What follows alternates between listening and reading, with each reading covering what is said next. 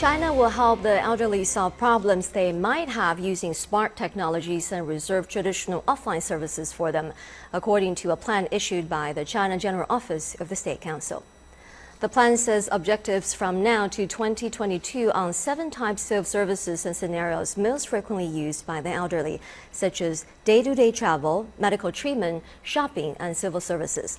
The plan urged efforts to help the elderly make medical treatment appointments by providing diversified channels and improving the way online appointments are made.